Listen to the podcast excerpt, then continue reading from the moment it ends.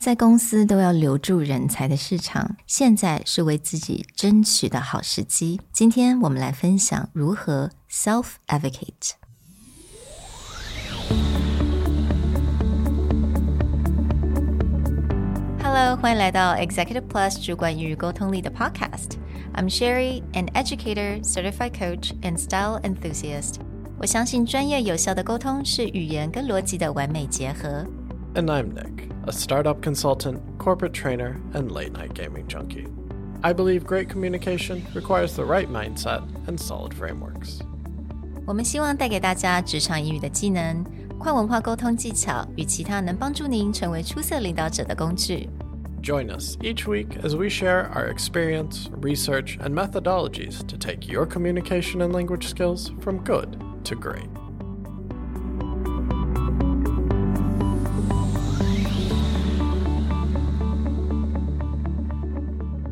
Hey, everybody. Welcome back to the Executive Plus podcast. This is part two in our series looking at how to stand out in 2023. In this section, we want to talk about what can you as an employee do in a time where many companies are doing mass layoffs or cutbacks mm. or are trying to do more with less resources. How as an employee can you actually find a way to bring more value and actually increase your either your position or the resources available to you when a lot of people are struggling or fighting for the same resources? 那其实啊，我相信现在在听 podcast 的你，你也是一个 high performer。那我觉得现在就是为自己争取非常好的时机。So as a high performer yourself, it's a really good time to advocate for you. Now, speaking of the word self advocate, we actually got this idea from an interview we did with the Kono founder, Stanley. And I remember the word that we used before was being aggressive, but he changed it into self advocate. One thing that a lot of people compare is that, oh, Taiwanese are less aggressive mm. than other cultures or people from other countries, whether it's American or even in this example, let's say Indians. In the companies that Stanley was building or he was working in. Even arguably, I've been working a lot closer with Japanese teams over the last few years. And when it comes to startups, I feel that a lot of the Japanese founders are more aggressive. Mm. But when we looked at this word, it does feel like there's a negative connotation mm. to aggressive, like someone's attacking yeah. or it's doesn't feel very subtle or nuanced. And so when Stanley brought up that idea of self advocating, that really clicked because it's not that people are being aggressive in a very negative sense, but it's like they're actively trying to get the resources they need. And that doesn't mean they're doing it in a negative, aggressive way. It means that they're really speaking towards what they need to build a company or to improve their job. So I think it's really important for us to think about okay, self advocate, it's more about being proactive. Just asking for what you need, but also what you need is a good fit for the company, for the team as well. So today we just wanted to break it down as to what sort of the things that you could ask for for yourself and especially in 2023. Now, self-advocating can come across in many different ways. It could be something as asking for a promotion or asking for a raise. These are two things that people most commonly think of okay, I'm going to go advocate for myself. I'm going to go try and get myself resources. But this may also be as like you need more of a budget for your team or you need more resources for your projects. How do you go ask for them in a very reasonable manner mm-hmm. where you're asking for what you actually need? Stanley brought up the example of when he asks his Taiwanese team, what do they need? He often gets like, oh, I don't need anything else. Mm. But the truth is, he knows that they could use more budget. They could use more resources to improve the projects they're working on. But in a similar, if he talks to his American team or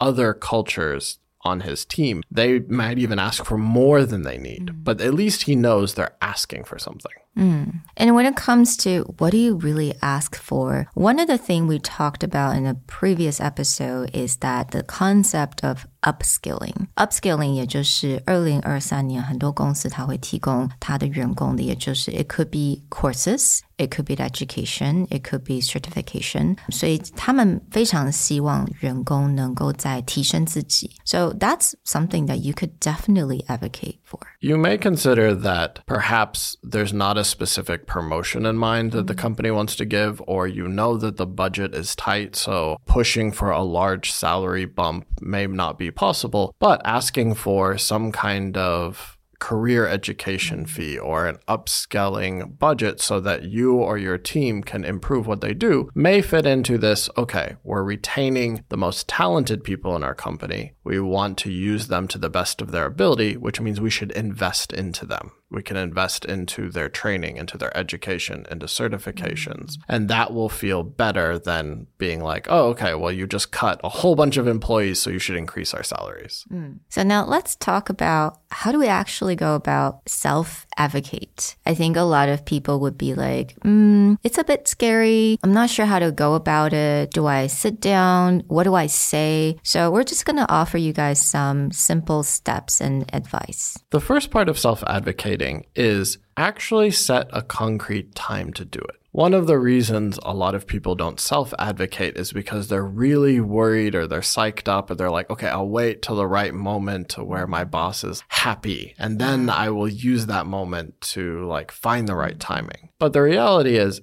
if you self advocate properly, this is something that should be planned. You should have some ideas about what you want to talk about, and then you should just set a meeting yeah. with your boss or your manager, your supervisor, so that you can sit down and have this conversation. Mm-hmm. It shouldn't just be like they're walking through the hall and be like, "Hey, I want to talk to you about this project budget." Right? Yeah. That that feels mm-hmm. awkward for everyone. You may not know if they're in the right mood, etc. Mm-hmm. So, number 1, set an actual appointment yeah. with the person. 嗯，那我觉得这个 appointment 并不一定说你一定要等到 the quarter end 或者是 year end，好像有的时候我们就会想说，诶，我要等到对的时间。但有的时候，或许你现在有个想法，你也可以跟老板有个 one on one，at least just to start a conversation. So simply say, Hey, do you have 30 minutes? I would like to sit down with you and just to talk about my plans for the future and for the company. The next piece of this is actually something that you should start your meeting with, but you should very actively prepare ahead of time, which is cover the things that you have achieved and how you achieved them in the last year. Now, this does not mean create an hour long presentation where you go through every detail and then point out like every good thing you've done for the company similar to what we talked about resume or CV before, which is like really pick out those highlights mm. that you are proud of or they are strong accomplishment. Figure out how to talk about them briefly and then tie them to the resources or the things you needed to make that happen. Mm.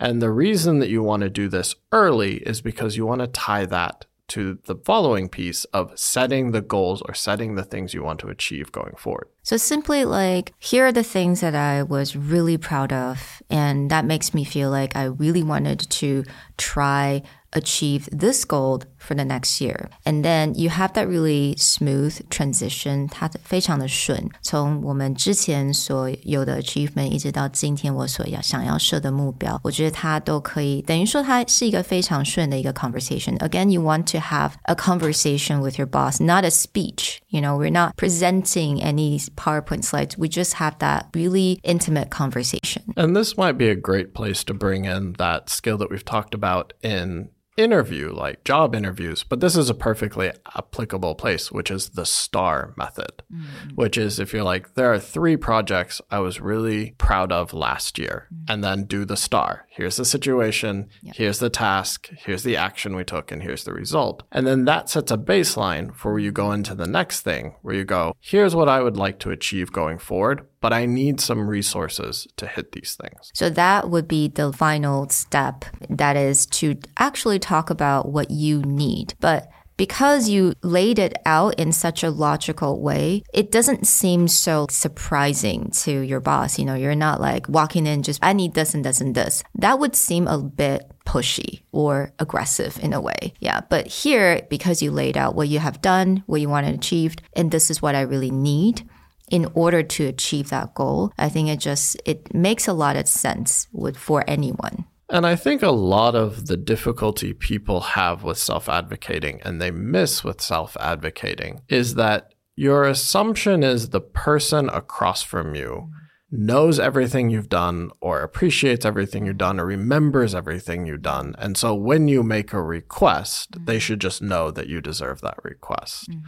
But a lot of times is if someone is managing a few dozen employees or they have a lot of people, they may recognize the bigger achievements, but they may not know all the details of what did it take to get that done? How did you have to be scrappy in order to pull that off with a certain budget or a certain number of people on your team? Mm-hmm. And laying that out now, when you go into your ask phase, feels more reasonable. Yeah. Right? It doesn't feel pushy. It doesn't seem out of the blue. It's a very clear, this is why I want to get this done. Mm-hmm. Another suggestion is that 可能诶，今年呢、啊，我们现在是一月多，二月嘛，二月初的时间。那可能你觉得，诶，我去年年底的时候好像没有跟老板坐下来聊我的新的目标，那我现在还来得及吗？Absolutely. Start that conversation today. Schedule a meeting with your boss and just talk about what you want achieved. And again，它可能就是一个 beginning of a conversation，它可能不会说马上就会实现，but that's okay. At least you start the conversation. Another big mistake people make with self advocating is they assume, like, okay, if I go in there and they say no, I'll just be devastated. But a lot of times when you talk about these cultures that are more quote unquote aggressive, who are more willing to self advocate, they understand that they may get a no. And actually, the purpose is that no starts the real conversation. Mm-hmm.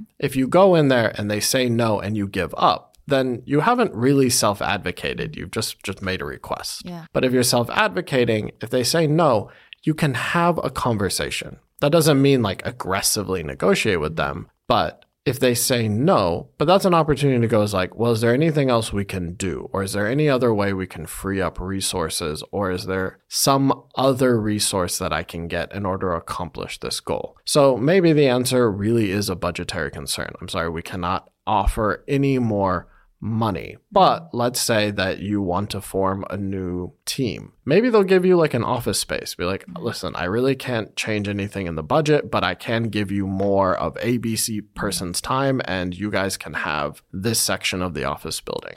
But you won't know that unless you ask, right? Because they don't know you need that resource or they don't know that they can free up certain resources to help your project or your team. 嗯，所以如果大家在这个国际的市场上，想要在这些所有 high performers 当中能够脱颖而出的话，我也很建议大家就 start the self advocating process and just give it a try。还有那这个 episode 呢是站在 职场人士的一个角度，那在下一个 episode 呢，我们就会站在企业主或者是主管，你要如何留住人才，还要用什么样子的沟通技巧来帮。助人才能够在你的公司非常的久，而且非常的开心。Before we wrap up, a quick summary of the process of self advocating. Number one, set a specific time to do it. Mm-hmm. Don't do it just while your boss is walking through the hallway. Mm-hmm. Set an appointment, ask for half an hour to an hour of their time. Step two, plan out the big achievements of last year, how to describe them using something like STAR, and then at the start of your meeting, just outline what you're the most proud of and what it took to get there. Then talk about what you want to achieve next year and talk about the resources you need to achieve that. And then step four is prepare to have the real conversation. Mm-hmm. Don't necessarily just take their first gut reaction as the end of the talk. We hope that you enjoyed this episode and join us for part three, where we talk about as an employer or a manager in a company, how do you get the most out of 2023? We'll talk to you guys next time. Bye. Bye.